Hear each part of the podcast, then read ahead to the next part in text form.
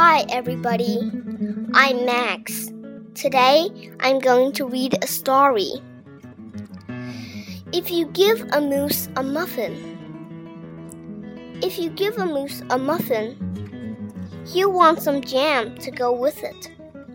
So you'll bring out some of your mother's homemade blackberry jam. When he's finished eating the muffin, he'll want another, and another, and another. When they're all gone, he'll ask you to make more. You'll have to go to the store to get some muffin mix. He'll want to go with you. When he opens the door and feels how chilly it is, he'll ask to borrow a sweater. When he puts the sweater on, he'll notice one of the buttons is loose. He'll ask for a needle and thread. He'll start sewing. The button will remind him of the puppets his grandmother used to make.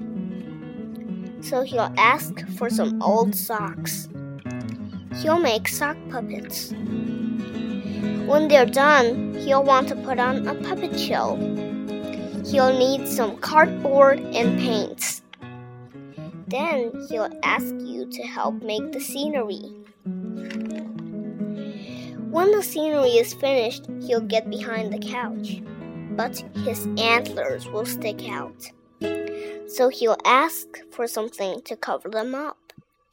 You'll bring him a sheet from your bed.